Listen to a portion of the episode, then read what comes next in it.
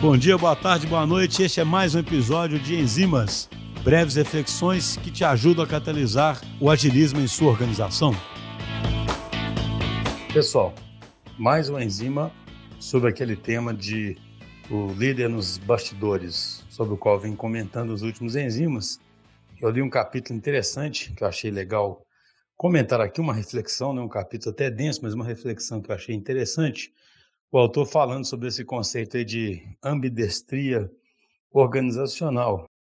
Eu achei isso assim super interessante, porque além da lição que a gente pode ter com esse próprio conceito, como que a gente tem que ter cuidado para que esses conceitos no mundo de negócios não virem clichês. O que eu estou querendo dizer com isso? Poxa, quando a gente fala de ambidestria organizacional, é um conceito já antigo, criado por James March para tentar mostrar que as organizações que iriam prosperar seriam aquelas que achariam um balanço entre conseguirem explorar muito bem o ambiente, no sentido de descobrir coisas novas, de inovar, etc., e ao mesmo tempo otimizar aquilo que elas fazem.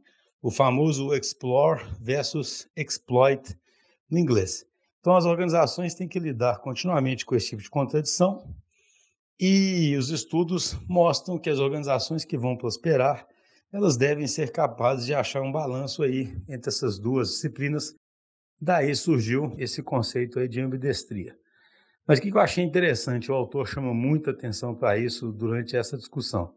Ao mesmo tempo que esse conceito é importantíssimo, ele realmente é interessante, e ele é, marcou aí o mundo dos, dos negócios, de estratégia, etc., a gente tem que tomar um cuidado com um conceito desse, porque ele pode quase que ser redundante, né? Você pode quase que querer dizer que uma empresa tem que ser capaz de lidar com essas contradições e aí ela tem que então ser ambidestro. E o ambidestro significa exatamente ser capaz de lidar com essas contradições. E na prática isso vai significar o quê? Então, o ponto aqui é que essa visão de ambidestria, ela deve ser encarada muito mais como um símbolo, como uma reflexão contínua do que como um estado que a organização atua ou como uma mágica em que a organização vira ambidestra. Uma empresa não deve pensar o seguinte: eu vou contratar então uma consultoria que vai me tornar ambidestra e agora eu tenho essa estrutura aqui que garante que eu seja ambidestro.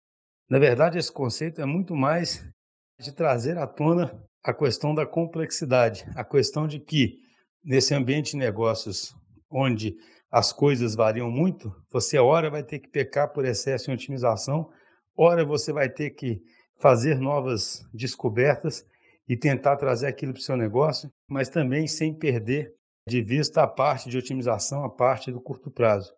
Então é interessante porque isso afeta diretamente a liderança, no sentido em que um dos papéis que o líder passa a ter numa organização que ele pretende que seja ambidestra é que o próprio líder aprenda a viver com contradições.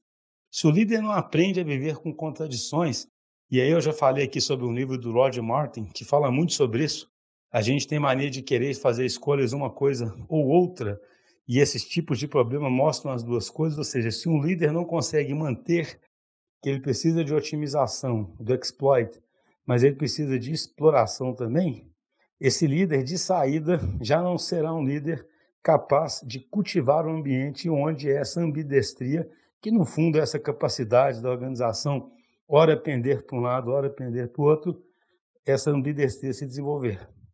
Então a mensagem final que eu queria deixar aqui é isso. Primeiro, vamos encarar esse conceito de ambidestria como um símbolo, como uma reflexão contínua, como algo que não deve sair da cabeça da liderança, que deve continuamente tentar viver com essas contradições.